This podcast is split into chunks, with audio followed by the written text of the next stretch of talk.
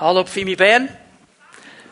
Schön, dass wir uns hier wieder treffen dürfen. Wir hatten letzten Sonntag ja einen Ausflug, diesen speziellen Bundesplatzgottesdienst, den wir an verschiedenen Standorten in den Regionen gefeiert haben.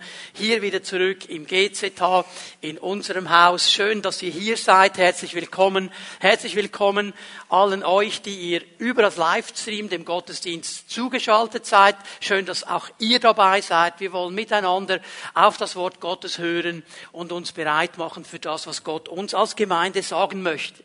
Wir sind ja in dieser Predigtserie drin, be ready, sei bereit. Die Thessalonischer Briefe, die beiden ersten Briefe, die Paulus als Apostel geschrieben hat, die auch für uns sehr viel wichtige Wahrheit beinhalten. Ist ja immer mit allen Worten Gottes so, dass sie in unsere Zeit hineinsprechen. Aber gerade diese Briefe an die Thessalonicher, ich empfinde sie als sehr, sehr aktuell.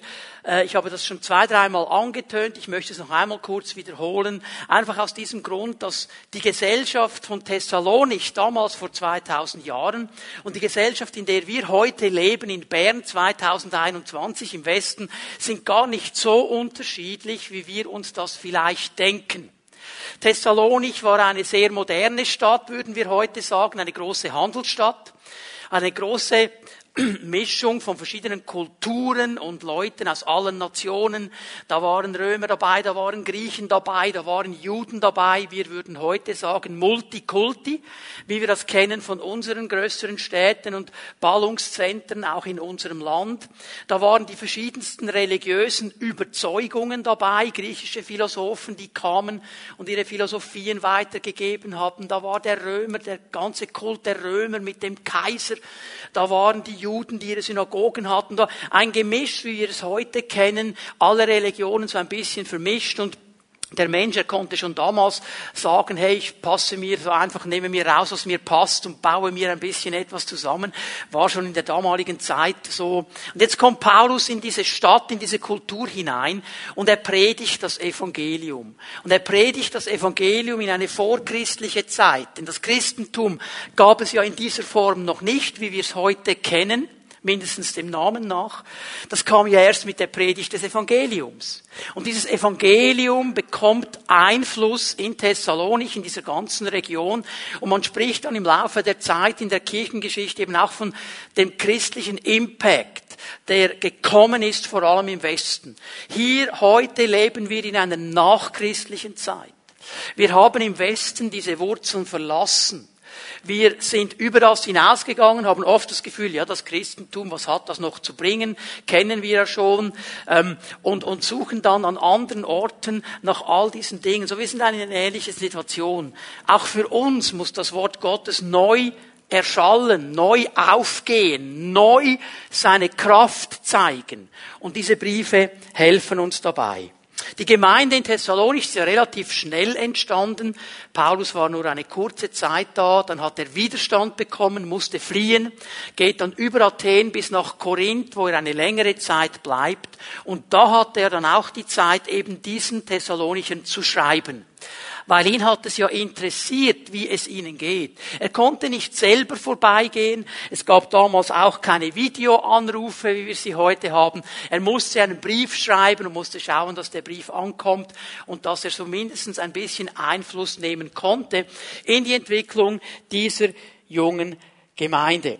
Und in dem ersten Kapitel, das haben wir gesehen, da führt Paulus Ihnen und uns noch einmal vor Augen, was es bedeutet, Volk Gottes zu sein.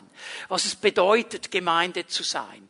Was die Erwählung bedeutet. Macht dieses Fundament noch einmal klar. In den ersten zwölf Versen des zweiten Kapitels baut er dann auf und betont, wie wichtig das es ist, geistlich zu wachsen, nicht stehen zu bleiben macht ihnen klar, eine Entwicklung im Reich Gottes, die geht nicht einfach automatisch. Es braucht Entscheidungen. Es braucht mein Herz, das da hineingeht und sagt, ich will geistlich wachsen. Darüber haben wir vor zwei Wochen gesprochen. Und jetzt im zweiten Teil dann, ab Vers 13, im zweiten Kapitel, fängt Paulus an, dieses Thema zu verlängern. Und er spricht über etwas, das wir alle auch kennen, aber nicht so gerne haben. Ich habe es mal Wachstumsblockaden genannt. Wir sind jetzt aufgebaut auf diesem Fundament. Ja, wir sind die Gemeinde, wir sind erwählt vom Herrn, wunderbar, wir können geistlich wachsen. Gehen wir vorwärts und plötzlich merken wir, das ist ja gar nicht so einfach, wie wir uns das vielleicht vorgestellt haben. Plötzlich ist da eine Wachstumsblockade und die scheint uns den Weg zu, zer zu zerbauen. Ähm, wir kommen nicht mehr vorwärts. Und diese Wachstumsblockaden, die sind herausfordernd. Sie sind herausfordernd, weil sie uns herausnehmen aus dem, ich gehe einfach mal vorwärts und schaue mal, und dann ist plötzlich ein Hindernis da. Sie sind herausfordernd. Aber, es ist mir wichtig, dass wir das gut mitnehmen heute Morgen, sie sind eben nicht unüberwindbar. Wir können sie überwinden. Ist ja auch schon mit diesem Impuls des Geistes Gottes gekommen, die Überwinder, die Menschen, die nicht einfach vor dieser Blockade stehen bleiben und sagen, oh, jetzt habe ich etwas im Weg, jetzt komme ich nicht mehr weiter. Sondern die, die sagen, das überwinden wir. Mit der Hilfe Gottes überwinden wir das. Wir wollen nicht an einer Wachstumsblockade stehen bleiben. Wir wollen vorwärts gehen. Und Paulus, und das dürfen wir hier nicht vergessen, er erlebt diese Blockaden ja nicht selber mit. Er ist ja außen vor. Er ist ja in Korinth. Er hat nur gewisse Dinge gehört. Und er kann also nur von außen jetzt irgendwie versuchen, Einfluss zu nehmen. Und mit diesem Brief will er die Gemeinde ermutigen. Und er sagt ihnen, gebt nicht auf, wenn diese Wachstumsblockaden da sind. Gebt nicht auf, wenn ein Hindernis in eurem Weg steht. Geht weiter und ich zeige euch wie. Denn Paulus hat verstanden, dass die Gemeinde, die Nachfolger Jesu, diese Menschen, die geistlich wachsen wollen, die werden in ihrer geistlichen Entwicklung diese Wachstumsblockaden erleben. Sie werden sie erleben. Und hier in diesem zweiten Kapitel erwähnt er auch einiges von diesen Blockaden. Er spricht zum Beispiel, ich mache das ganz kurz, in Vers 14 von Verfolgung und Leiden. Er sagt, weil ihr das Evangelium angenommen habt, weil ihr zur Gemeinde gehört, weil ihr vorwärts gehen möchtet, werdet ihr verfolgt, werdet ihr in Frage gestellt, müsst ihr auch leiden. Leiden für sie damals hat auch körperliches Leiden beinhaltet. Bin dankbar, dass wir da noch nicht sind in unserem Land. Wir werden zwar immer mehr in Frage gestellt, ich glaube, wer die Medien ein bisschen verfolgt hat in den letzten zwei, drei Wochen, habt ihr bemerkt, wie die Evangelikalen, die Freikirchen, die Menschen, die an die Bibel glauben, in den Medien immer mehr so in eine gewisse Ecke gerückt werden des Spektrums, so ein bisschen konservativ, ein bisschen gegen alles, ein bisschen daneben, ein bisschen die, die wir eigentlich gar nicht wollen, weil sie ja eigentlich den Fortschritt der Gesellschaft aufhalten. Das ist auch Verfolgung weil wir immer noch in einem Land leben, wo eine freie Meinungsäußerung gilt. Und jeder darf seine Meinung haben und darf sie auch aussprechen, ohne gleich in eine Ecke gestellt zu werden. Also wir sind in einer ähnlichen Situation, noch nicht körperliche Verfolgung, aber schon dieses Ablehnen, das kommt immer mehr, gerade in diesen wichtigen Fragen, die uns ja beschäftigen als, als ganze Gesellschaft, mit denen wir uns zu beschäftigen haben. Dann eben auch die Hindernisse in Vers 18. Paulus macht es in einem Bild, er sagt, der Satan hat mir ein Hindernis in den Weg gelegt, ich wollte zu euch kommen, ich konnte nicht, die Türe war zu, ich war blockiert. Also diese Dinge erleben wir auch heute. Damals wurden sie erlebt, heute werden sie erlebt. Noch einmal, ganz, ganz wichtig. Der Widerstand heute, er geht gegen Gottes Wort. Er geht gegen die Werte Gottes. Er geht gegen die ethischen Maßstäbe Gottes. Und das nimmt zu, nicht nur in unserem Land. Überall im Westen werden diese Dinge immer mehr in Frage gestellt. Und wie Sie das Tragische? Ich sage das immer wieder, weil es ist mir wichtig, dass wir das verstehen und nicht um irgendwie Panik zu schüren, sondern damit wir beten, damit wir aufstehen, unsere Berufung wahrnehmen. Als diese durch jüdisch-christlichen Werte zur Blüte gekommene europäische und westliche Gesellschaft, unser Wohlstand, alles, was wir erreicht haben, all die Ausbildungsmöglichkeiten, auch die Krankenhäuser und so weiter, sie gehen in direkter Linie zurück auf diese christlich-jüdischen Einflüsse die aufgebaut worden sind im Westen. Und ich merke, der Westen wendet sich ab von diesen Werten. Immer mehr, das ist alt, das ist nicht mehr interessant, das ist von vorgestern, kann man doch heute so nicht mehr stehen lassen. Und man wendet sich zu einem anderen Bereich und man versinkt in einem Götzendienst. Und weißt du, was der Götzendienst ist? Man fängt an, die Hybris des Menschen anzubeten seine Selbstüberhöhung, seine Selbsterhöhung, die sagt, ich habe alles im Griff, ich kann alles, der Mensch schafft alles, mit der Wissenschaft drehen wir alles. Sie klammern Gott völlig aus und sagen, wir sind die, die sagen, wie es läuft. Der menschliche Hochmut, die Vermessenheit des Menschen, der sagt, wir drehen die Schöpfung. Wir sind zwar nur Geschöpf, aber wir wissen, wie es geht. Das ist Götzendienst. Und hier sind wir gefangen. Und wir tun gut daran zu stehen auf diesem Fundament, das uns an den Ort gebracht hat, wo wir sind. Und dafür kämpfen und dafür einstehen. So diese Wachstumsblockaden, wir erleben sie auch in diesen Bereichen, das steht dann gegen uns. Und Paulus, er ermutigt die Thessalonicher und er ermutigt uns mit drei ganz wichtigen Ansätzen, die ich euch heute Morgen zeigen möchte, in den Versen ab 13 in 1. Thessalonicher 2 drei Ansätze. Ihr, was interessant ist? All diese drei Ansätze, die Paulus nimmt, sie haben zu tun mit fundamentalen Werten Gottes. Mit fundamentalen Werten Gottes, die aber hinterfragt werden in unserer Zeit und Gesellschaft. Und nicht nur in der Gesellschaft, immer mehr auch unter den Christen werden diese Dinge hinterfragt. Darum müssen wir gut darauf achten eine gute Linie zu haben. Das erste, was ich euch zeigen möchte, das erste Mittel gegen Wachstumsblockaden ist Gottes Wort in uns. Gottes Wort in uns. Schreibt ihr das auf. Paulus hat ein Fundament gelegt. Und er hat schon in den ersten Kapiteln darüber gesprochen, wie wichtig dieses Wort ist. Und er hat ihre Haltung gegenüber dem Wort gerühmt. Jetzt lesen wir mal Vers 13. 1. Thessalonicher 2, Vers 13.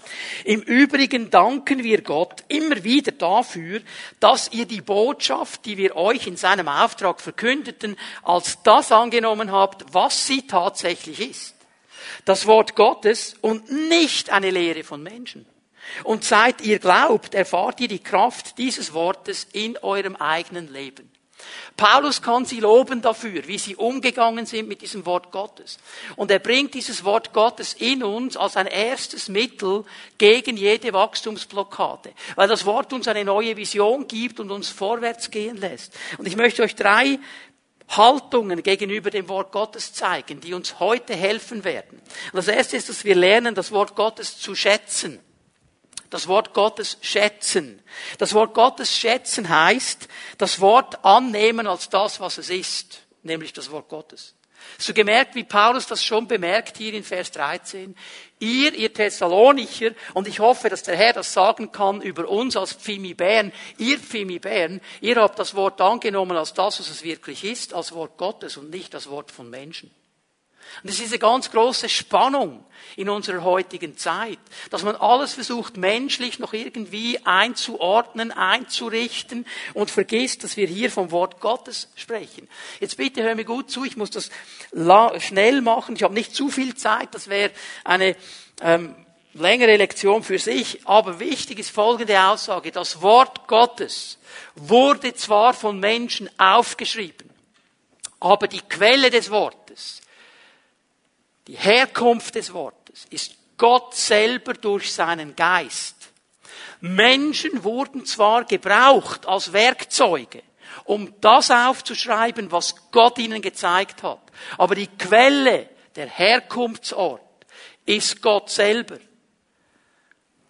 Eine wichtige Aussage, 2. Timotheus 3,16. Das ist eine elementar wichtige Bibelstelle. Und es ist interessant, dass Paulus, der zweite Timotheusbrief ist der letzte Brief, den er geschrieben hat. Also wir sind hier so plus minus ähm, 70, 80, 85 nach Christus, also 50 Jahre nach der Kreuzigung, plus minus. Und schon da muss er den Gemeinden Folgendes schreiben, 2. Timotheus 3,16.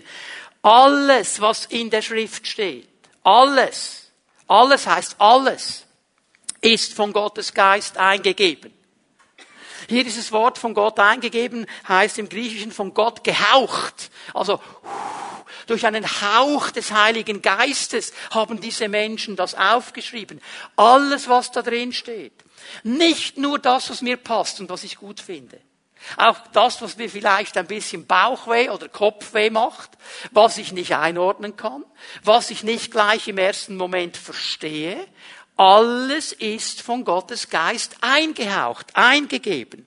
Und weil das so ist, jetzt schau mal seine, seine Schlussfolgerung, ist eben auch dementsprechend groß der Nutzen der Schrift. Weil das nicht menschliche Ideen sind. Weil das nicht irgendwelche Überzeugungen irgendeines Apostel oder eines Propheten sind, sondern Dinge, die aus dem Herzen Gottes kommen, die aus der Quelle von Gott selber kommen. Dementsprechend groß ist eben darum der Nutzen der Schrift.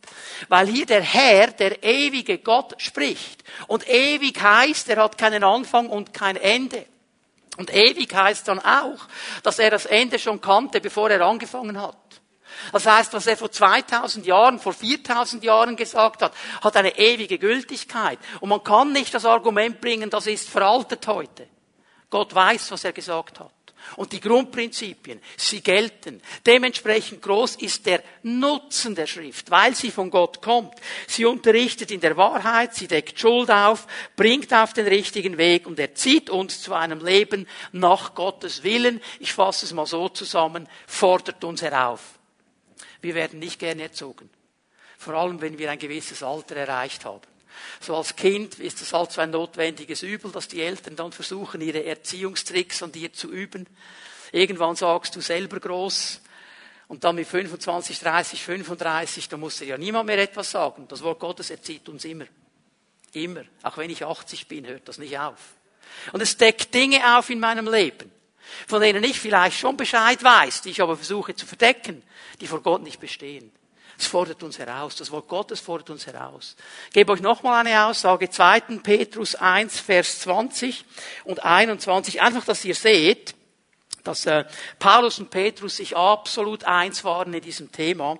In diesem Zusammenhang ist es von größter Wichtigkeit, dass ihr Folgendes bedenkt. Keine einzige prophetische Aussage der Schrift, keine einzige, also alle Aussagen der Schriften. Wenn hier prophetische Aussagen stehen, dann müssen wir hier ein bisschen unseren Filter erweitern. Wir haben uns angewohnt, heute prophetische Aussage, das steht im Zusammenhang mit einem Propheten, der irgendwo in einer Situation etwas sagt. Wenn die Bibel im Neuen Testament von Prophetie spricht, dann bedeutet dieses Wort jemand, der im Auftrag eines anderen spricht.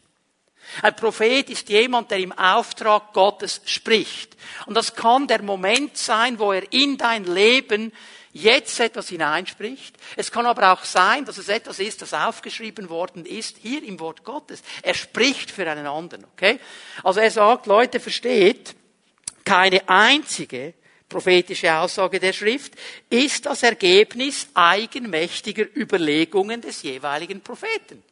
Kommt nicht von ihm ist nicht seine Überzeugung, ist nicht seine Idee. Anders gesagt, keine Prophetie, kein Reden für Gott hat je ihren Ursprung im Willen eines Menschen gehabt. Vielmehr haben Menschen vom Heiligen Geist geleitet, im Auftrag Gottes geredet und auch aufgeschrieben, was geredet worden ist. Okay? Also dieses Wort Gottes, wir schätzen es, weil es Wort Gottes ist und nicht Wort der Menschen. Und dann ist etwas ganz Gewaltiges geschehen, als Jesus Christus auf diese Welt gekommen ist. Er nämlich ist das Wort Gottes, das lebendig geworden ist. Im Alten Testament hatte das Volk Gottes das Wort Gottes in schriftlicher Form. Sie konnten lesen, wie Gott ist. Sie konnten darüber nachdenken, wie Gott ist. Sie hatten es in schriftlicher Form. Jetzt mit dem Kommen Jesus Christus ging Gott einen Weg weiter. Man spricht davon in Johannes 1, das Wort wurde Fleisch. Was bedeutet das jetzt wieder? Das Wort wurde Fleisch. Es bedeutet nichts anderes, als das Wort lebendig geworden ist. Also alles, was das Wort Gottes ausmacht, alle Überzeugungen Gottes sind in Jesus Christus zusammengenommen Mensch geworden, damit der Mensch das Wort Gottes nicht nur lesen kann, nicht nur hören kann, sondern sehen kann, berühren kann, erleben kann. Gott wollte einen Weg weitergehen. Und darum heißt es von Jesus, nehme hier nur zwei Verse aus dem Anfang des Johannesevangeliums. Am Anfang war das Wort. Und das Wort war bei Gott und das Wort war Gott. Und Vers 4, in ihm, in diesem Wort war das Leben. Und dieses Leben war das Licht der Menschen. Und hier ist von Jesus Christus die Rede. Und Jesus hat alles, was das Wort ausmacht, in allen Facetten als Mensch gelebt und vorgelebt. Und ich möchte euch nur drei Bereiche hier aufzeigen, damit wir diesen Zusammenhang verstehen. Gottes Wort ist Brot für unseren inneren Menschen. Als Jesus versucht worden ist, Matthäus 4, du kannst dir die Stelle aufschreiben, ich werde es nicht lesen, Matthäus 4, Vers 4. Als er versucht wird, Hunger hat in der Wüste, da sagt der Teufel, wenn du Gottes Sohn bist, befiehl diesen Steinen, dass sie Brot werden. Du kannst deinen Hunger stillen. Und Jesus sagt, der Mensch lebt nicht vom Brot allein, sondern von jedem Wort, das aus dem Munde Gottes geht. Das Wort Gottes ist geistliches Brot und weil Jesus das Brot ist, sagt er konsequenterweise in Johannes 6, Vers 48, ich bin das Brot des Lebens. Brot und Wort gehen zusammen. Nahrung für den inwendigen Menschen. Wir haben von einer Bäckerei in Bümplitz ganz viel Brot bekommen, das wir heute nach dem Gottesdienst verteilen dürfen. Das wird nachher draußen stehen im Cafeteria-Bereich. Dürft ihr euch bedienen? Dürft ihr Brot mitnehmen? Und wir werden das dann prüfen. Können wir nicht, aber das wäre mein Gedanke. Wenn du so ein Brot mitnimmst oder zwei, wenn du eine große Familie hast, dann sag einfach, ich schätze dieses Brot und ich schätze auch das Brot des Wortes Gottes und ich will nicht nur ein Brötchen schmieren am Morgen und etwas essen, sondern auch das Wort Gottes mir einverleiben. Okay? Das wäre das Bild. Also, Gottes Wort ist Brot. Gottes Wort ist Licht. Psalm 119, 105. Dein Wort macht Licht auf meinem Weg. Es beleuchtet mir, mir den Weg. Es zeigt mir, wo ich hingehen soll. Und darum sagt Jesus konsequenterweise in Johannes 8, Vers 12, ich bin das Licht der Welt, weil ich das Wort bin. Verstehen wir den Zusammenhang? Wahrheit, Johannes äh, 17, Vers 17, Jesus betet, dein Wort ist Wahrheit. Und seine Jünger kannten das, weil er hat ihnen schon vorher in Johannes 14, 16 gesagt, ich bin der Weg, die Wahrheit und das Sehen wir den Zusammenhang? Jesus hat das alles vorgelebt. Und darum sollen wir dieses Wort schätzen. Aber schätzen alleine ist noch nicht genug. Wir müssen uns dieses Wort aneignen. Aneignen. Es muss zu unserem Teil werden. Jetzt lese ich 1. Thessalonicher 2, Vers 13 noch einmal in einer anderen Übersetzung, weil in der neuen Genfer Übersetzung etwas Wichtiges verloren geht. Und darum danken wir Gott auch unablässig dafür, dass ihr, als ihr das Gotteswort unserer Botschaft empfingt, es nicht als Menschenwort aufgenommen habt Paulus braucht im griechischen Originaltext zwei Worte, nicht nur eines, nämlich die beiden Worte, die hier aufgeschrieben sind. Ihr habt es empfangen und ihr habt es aufgenommen. Mir ist aufgefallen, die meisten moderneren deutschen Übersetzungen, die fassen das zusammen, die sagen, ihr habt's aufgenommen, ihr habt's angenommen. Jetzt denkst du ja, warum macht jetzt der so einen Aufstand? Weil Paulus hier etwas Wichtiges erklärt anhand dieser beiden Worte. Ich versuche es euch so zu erklären. Das Wort für empfangen heißt etwas von jemand anderem annehmen. Und es bedeutet, ich möchte es mal so sagen, mit den Ohren hören. Paulus hat etwas gesagt. Und sie haben das angenommen. Sie haben gehört und haben das geglaubt. Jetzt aber das zweite Wort aufnehmen Aufnehmen bedeutet willkommen heißen, Raum geben. Ich sag's mal so, mit dem Herzen hören. Nicht nur mit den Ohren, auch mit dem Herzen. Ich muss mir das Wort aneignen. Hören alleine ist nicht genug. Es muss ein Teil meines Lebens werden. Ich muss mein Herz öffnen für dieses Wort. Paulus nimmt hier einen Gedanken auf, den Jesus immer und immer wieder betont hat. Ich gebe euch ein paar Bibelstellen. Matthäus 13, Vers 9. Matthäus 13, Vers 9. Eine Aussage, die Jesus immer und immer wieder macht. Wer Ohren hat zu hören, der höre. Okay, jetzt kannst du dir mal an deine Seiten fassen. Hier hast du zwei Ohrläppchen. Schau dir mal deine Nachbarin, deinen Nachbarn an. Nicht anfassen, habe ich gesagt. Okay, der, der hat auch. Okay? Also jetzt aber würden wir sagen, ja, ist ja klar, wir haben Ohren, was ist denn los? Ohren zu haben heißt noch nicht zu hören. Das sagt Jesus. Du kannst noch lange physische Ohren haben und trotzdem am Zeugs vorbeihören. Wer Ohren hat, der höre, der soll hören, der soll sich anstrengen zu hören. Und Jesus geht noch weiter. Markus 4, Vers 24. Achtet auf das, was ihr hört. Achtet darauf, was ihr hört. Was hören wir den ganzen Tag? Was hören wir uns an? Was wir uns anhören, prägt unser Leben. Was wir uns anhören, prägt unsere Werte, prägt unsere Einstellung, prägt unser Leben. Was wir hören, ist eminent wichtig. Und manchmal öffnen wir unsere Ohren für den letzten Dreck. Darf ich das mal so ganz klar sagen hier? Wir hören uns alles an und ziehen uns alles rein. Aber auf das Wort Gottes hören wir so oft nicht. Jesus sagt, pass auf, was du hörst. Warum sagt er das? Weil er weiß, was wir hören prägt. Und keiner ist so fromm und so durchgeheiligt, dass ihm das einfach nichts mehr ausmacht.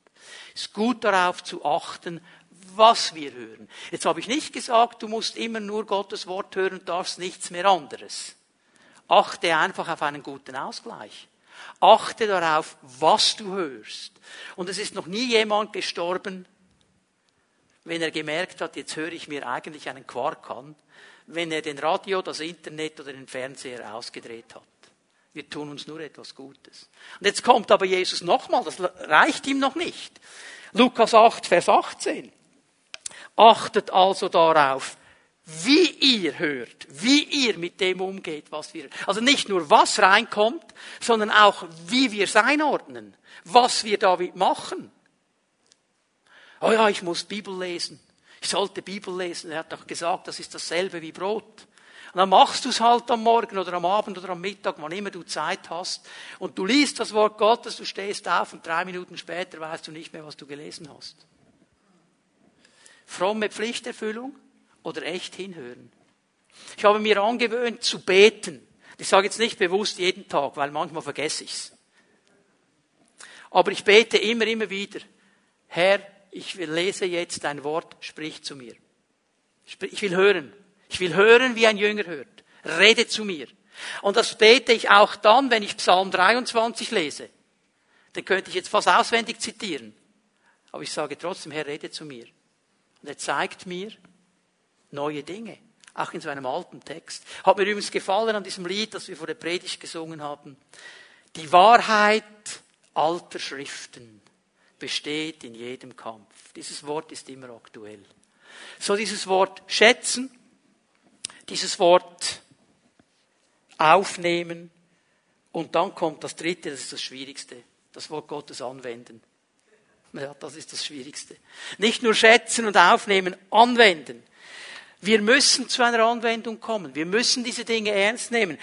Jakobus hat gesagt, Jakobus 1, Vers 22, seid nicht Hörer des Wortes, sondern Täter.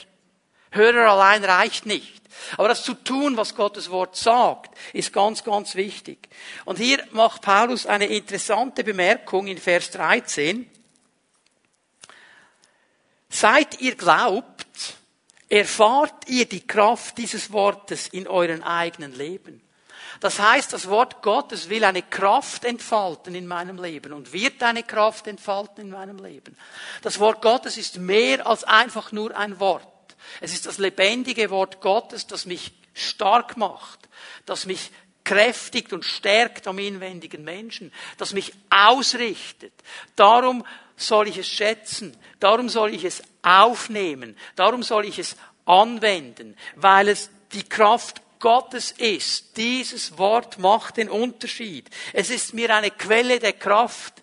Es hilft mir, wenn ich müde geworden bin, wenn ich nicht mehr kämpfen mag wieder zu sehen, da gibt es mehr und der Herr schenkt Kraft. Es gibt mir neue Vision, wenn ich nicht mehr weiter sehe, wenn ich nur noch diese Blockade vor mir sehe und ich lese im Wort Gottes und ich komme zu Vers, äh, Psalm 18 und ich sehe, wie ein David im Alten Testament sagen kann, und mit meinem Gott kann ich über jede Mauer stürmen, auch über eine Wachstumsblockade. Da sage ich, wow Herr, neue Vision.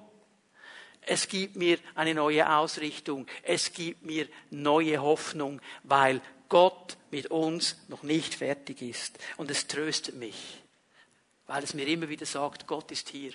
Gott ist mit dir, Gott verlässt dich nicht. Darum ist dieses Wort so wichtig. Und ich kann nicht verstehen, wieso es Christen gibt, die bekommen eine Krise, wenn sie mal einen halben Tag nichts zu essen bekommen, physisch. Aber wenn es darum geht, das Wort Gottes zu lesen, können sie gut einen Monat ohne. Führt zu Mangelerscheinungen im Geist. Darum sagt Paulus, das erste Mittel gegen eine Wachstumsblockade ist das Wort Gottes in uns. Hat Gott uns geschenkt. Das zweite, wir gehen weiter zu den Versen 14 und 16. Und eigentlich ist es ganz logisch, was Paulus hier macht, denn da, wo das Wort Gottes im Zentrum ist, da, wo es geschätzt wird, wo es sich angeeignet wird, wo es angewendet wird, ja, da kommt es eben zu Reaktionen. Wenn du anfängst, diese Werte Gottes zu leben, dafür zu stehen, dann kommt es zu Reaktionen. Und weißt du was? Diese Reaktionen, die können negativ sein, die können aber auch positiv sein. Kann beides sein. Jetzt lesen wir mal Vers 14 miteinander. Ich nehme euch hier in diesen Gedanken hinein. Ihr wart sogar bereit, Verfolgung auf euch zu nehmen, liebe Geschwister. Wegen dem Wort war bereit, Verfolgung auf euch zu nehmen und seid damit dem Vorbild der Gemeinden Gottes in Judäa gefolgt, die sich wie ihr zu Jesus Christus bekennen. Denn ihr hattet durch eure Landsleute in gleicher Weise zu leiden, wie die Gläubigen von Judäa durch ihre Landsleute. Ist euch hier aufgefallen, wie Paulus immer das Plural betont? Ihr habt, ihr seid zum Vorbild geworden. Ihr habt das miteinander getragen. Um was geht es hier? Die zweite Hilfe, das zweite Mittel gegen eine Wachstumsblockade. Weißt du, was das ist? Die Gemeinde um uns herum. Das erste Mittel ist das Wort Gottes in uns.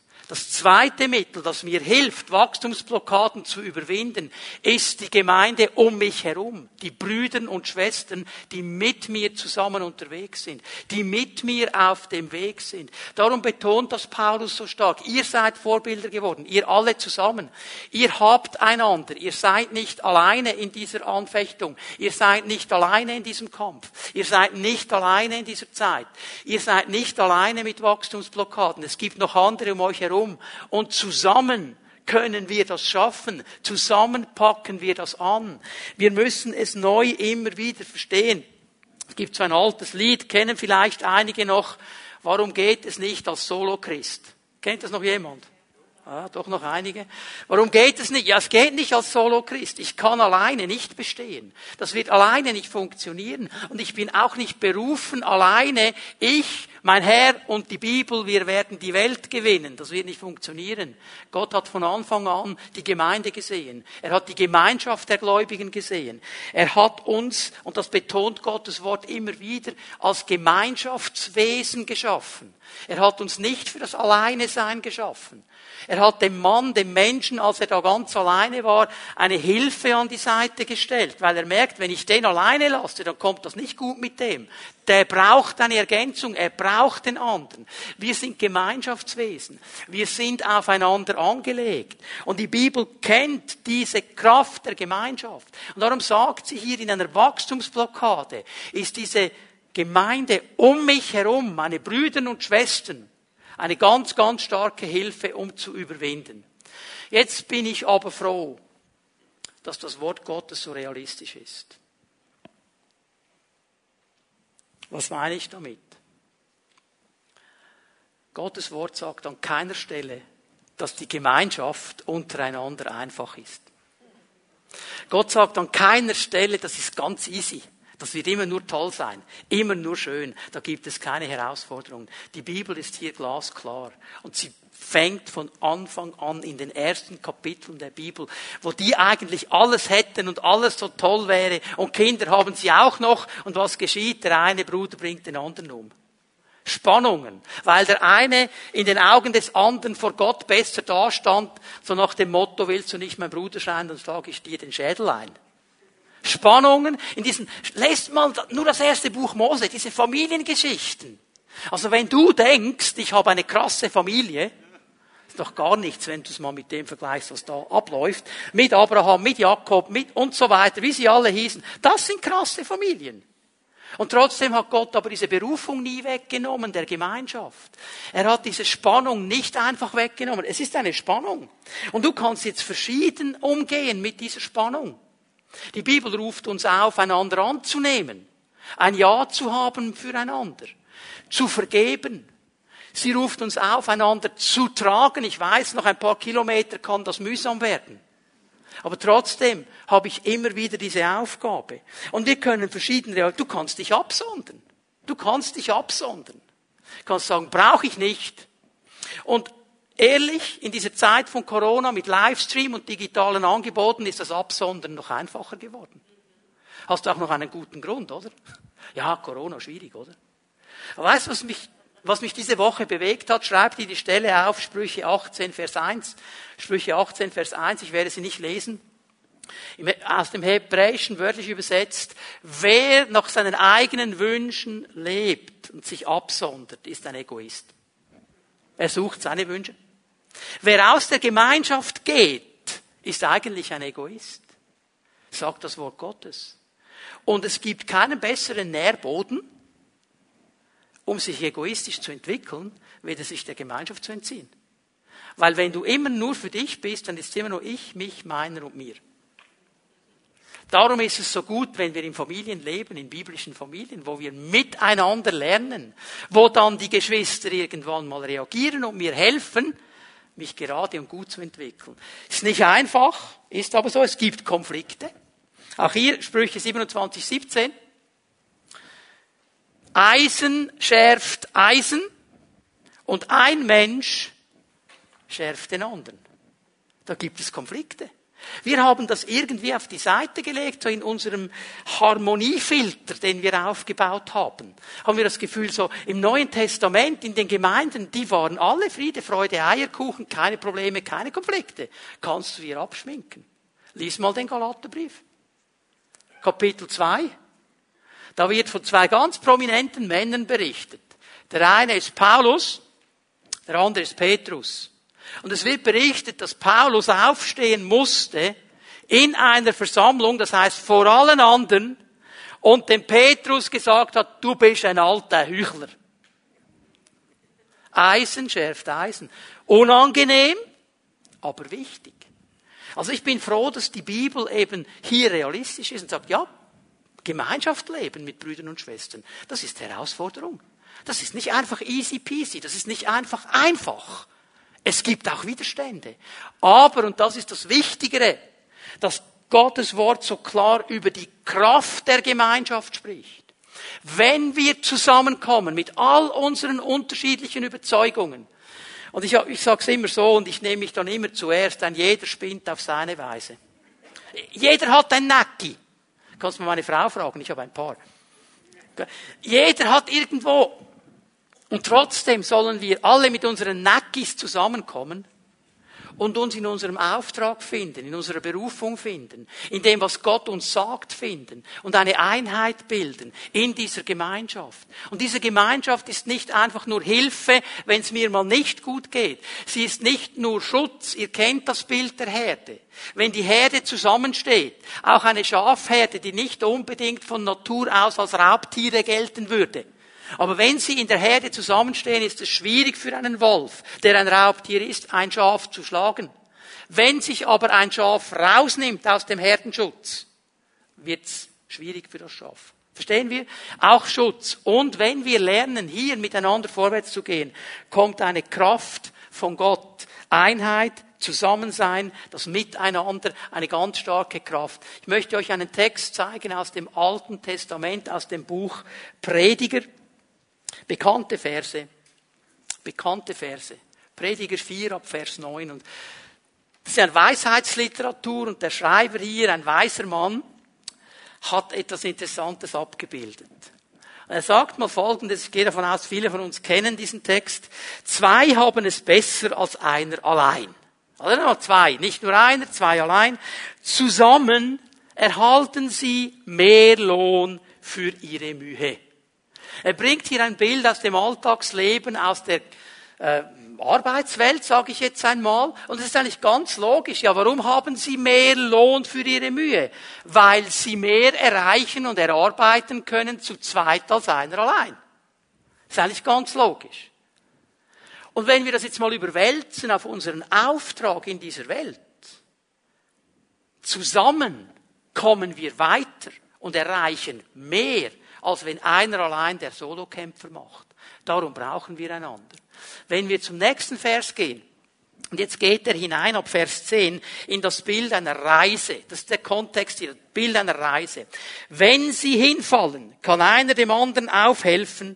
Wie schlecht ist der daran, der alleine ist und fällt und keiner ist da, der ihm beim Aufstehen hilft. Die haben viel per Fuß gemacht. Die waren viel unterwegs zu Fuß. Und die Straßen der damaligen Zeit, die waren nicht wie heute. Das war eine andere Sache. Und da konnte sehr viel passieren. Da konntest du in ein Loch hineinfallen, da war nichts ausgeleuchtet. Du konntest stockeln über, eine, über einen Strauch, irgendwas, konntest ein Bein brechen, bist ganz alleine. Und hier sagt er, wenn die aber zu zweit unterwegs sind, dann ist es besser, weil wenn einer fällt, kann der andere ihm helfen. Wenn einer verletzt ist, kann der andere ihm beistehen. Sie können miteinander weiterkommen auf dieser Reise. Sie kommen weiter mit allen Spannungen. Hey, hier ist nichts gesagt, die beiden, die da miteinander unterwegs sind, die haben das Heu immer auf der gleichen Bühne. Wird nicht gesagt. Die haben vielleicht auch Auseinandersetzungen. Aber was machst du jetzt, wenn du irgendwo in der Stadt Bern bist und du siehst, da hat jemand, ist hingefallen, hat sich irgendwie den Fuß verknackst und jetzt erkennst du, ah, das ist ja jemand aus der Pfimi Bern, aber der ist von der anderen Fraktion. Der, ist nicht auf mein, der sieht die Dinge anders als ich. Okay? Gehst du einfach vorbei. Hände unten lassen. Hoffentlich nicht. Dann helfe ich ihm. Ich frage ja nicht, wenn jemand liegt, bist du gläubig? Nicht? Okay. Verstehen wir? Also, Auftrag. Jetzt, Vers 11. Es können sich zwei, die in einer kalten Nacht unter einer Decke liegen, aneinander wärmen. Doch wie kann einer, der alleine liegt, warm werden? Ist uns klar. Sagst, ja, ich habe das Heizküssi. Schön für dich. Ist aber nicht dasselbe. Okay? Verstehen wir? Also hier auch diese Hilfe. Und jetzt kommen wir zu Vers 12. Und jetzt bekomme ich gleich Hilfe von der Familie Lüthi, die hilft mir, das euch ein bisschen zu zeigen. Ein Einzelner kann leicht von hinten angegriffen und niedergeschlagen werden. Simon, darf ich mal bitten? Jetzt kommt plötzlich das Bild eines Kampfes. Stell dir mal vor, die Simon, die steht, steht jetzt hier ein bisschen nach vorne. Komm, wieso? Sie steht hier schön und ist bereit, oder? Und jetzt hat sie aber ein Problem. Wenn jemand von hinten kommt und sie angreift, sieht sie das nicht kommen. Okay?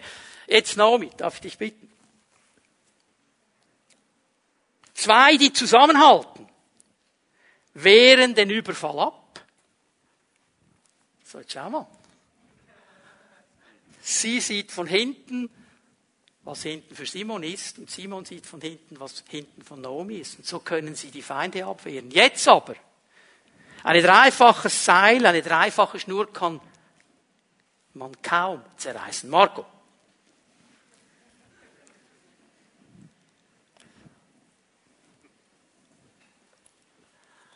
Und jetzt schau dir das mal an. Zu dritt sind sie auf allen Seiten abgedeckt. Du kannst sie von keiner Seite angreifen. Sie sehen es kommen. Auch wenn Markus nicht sieht, sieht's Naomi. Wenn Simon nicht sieht, sieht's Markus. Seht ihr dieses Bild? Das ist die Kraft der Gemeinschaft. Und die Bibel gibt uns ja eine geniale Verheißung. Wenn zwei oder drei zusammen sind in meinem Namen, wo ist er? Also der wäre hier noch in der Mitte. Und jetzt musst du gar nicht mehr angreifen. Seht ihr dieses Bild? Darum ist Gemeinschaft so wichtig und darum hilft uns die Gemeinschaft, die Geschwister um uns herum auch zu überwinden und vorwärts zu gehen. Ja, da gibt es Diskussionen, ja, da gibt es Meinungsverschiedenheiten. Ihr dürft gerne wieder an den Platz gehen. Herzlichen Dank.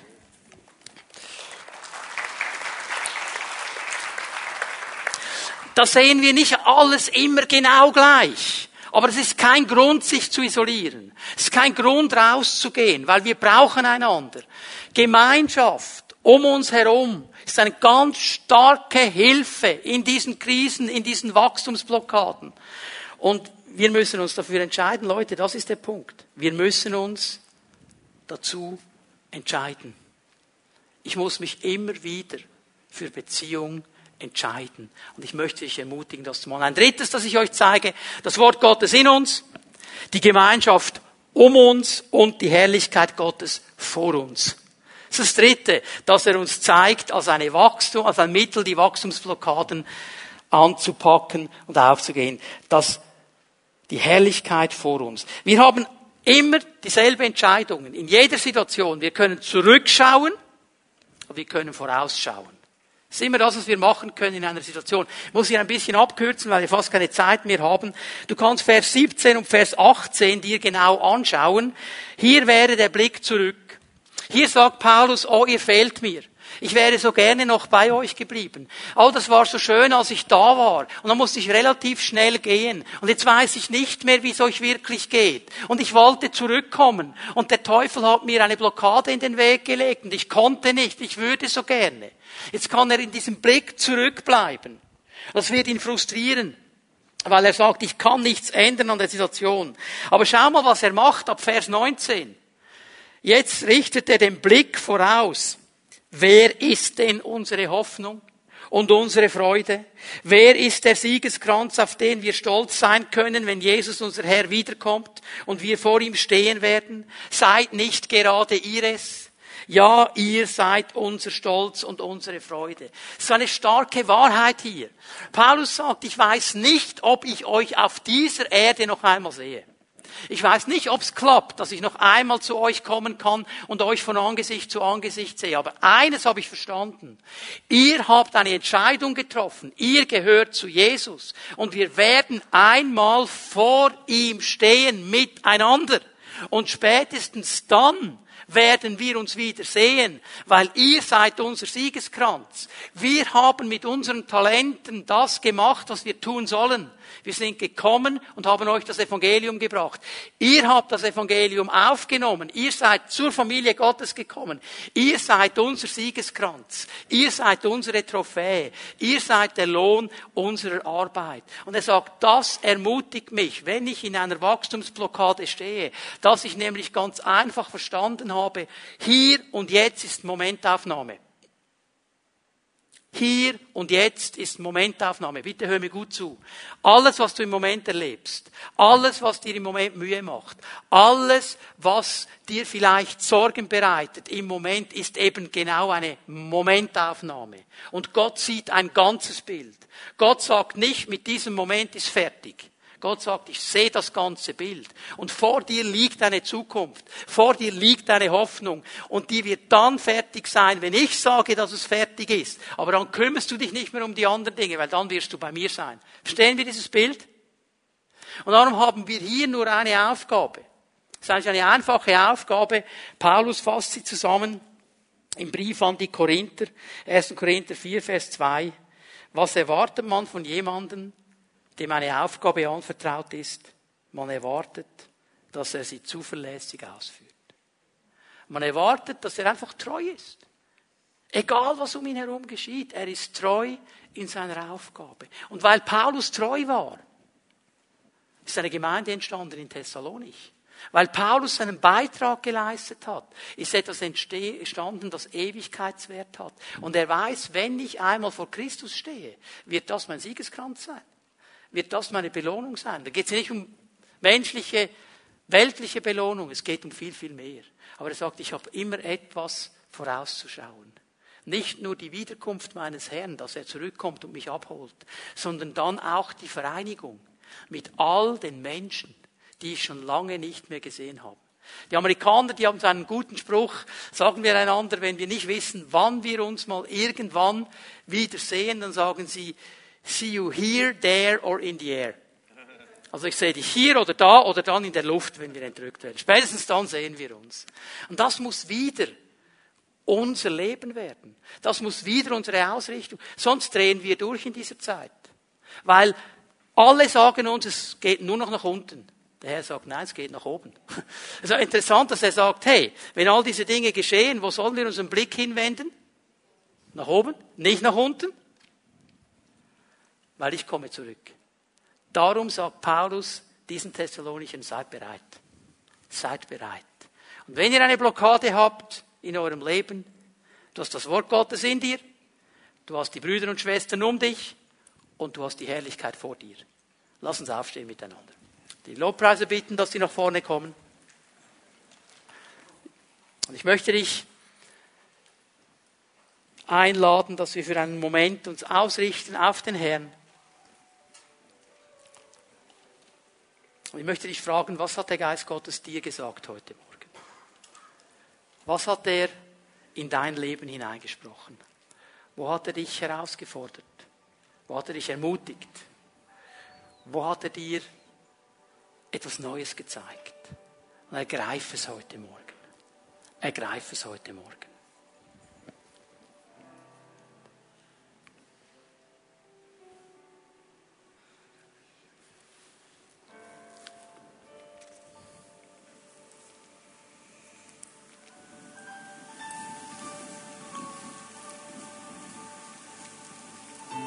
Wir möchten heute Morgen mit Menschen beten und sie segnen. Ich möchte vor allem heute Morgen Menschen rufen, die merken, in meinem Leben ist wie eine Blockade da. Ich komme da nicht mehr weiter. Irgendwas steht mir im Weg.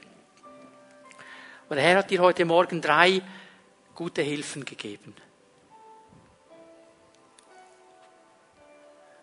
Und wir möchten dich segnen, dass du anfängst, diese Hilfen zu gebrauchen dass du anfängst, dieses Wort Gottes ganz neu zu ehren, zu schätzen, aus deine Kraft zu nehmen. Dass du da, wo du vielleicht in die Isolation gegangen bist, wieder zurückkommst in die Gemeinschaft. Zu den Brüdern, zu den Schwestern, die dir helfen, die nicht immer alles richtig machen, aber die dir helfen. Und vielleicht, dass du neu diesen Blick dir schärfen kannst für diese Verheißung seiner Wiederkunft. Es ist noch nicht das Ende. Ich möchte bitten, dass Pfimiet Home Leiterinnen und Leiter gleich jetzt nach vorne kommen. Darf ich euch einladen, dass ihr euch bereit macht. Und wenn du gerne ein Gebet möchtest, wenn du gerne Segen empfangen möchtest, wenn du sagst, hey, diese, diese Blockade, die werde ich jetzt nicht mehr einfach weiter akzeptieren. Gegen die will ich angehen. Da will ich einen Durchbruch erleben. Und ich komme hier nach vorne zu einem dieser Leiter, damit wir zusammen beten. Weil im gemeinsamen Gebet liegt eine Kraft damit ich das überwinden kann, dann bist du herzlich eingeladen. Wir werden Jesus noch einmal anbeten, ihn noch einmal groß machen und du darfst gerne kommen und Gebet empfangen. Es ist mein Anliegen, dass du überwinden kannst und vorwärts kommst und an diesem heutigen Tag einen Schritt in diese Richtung tust.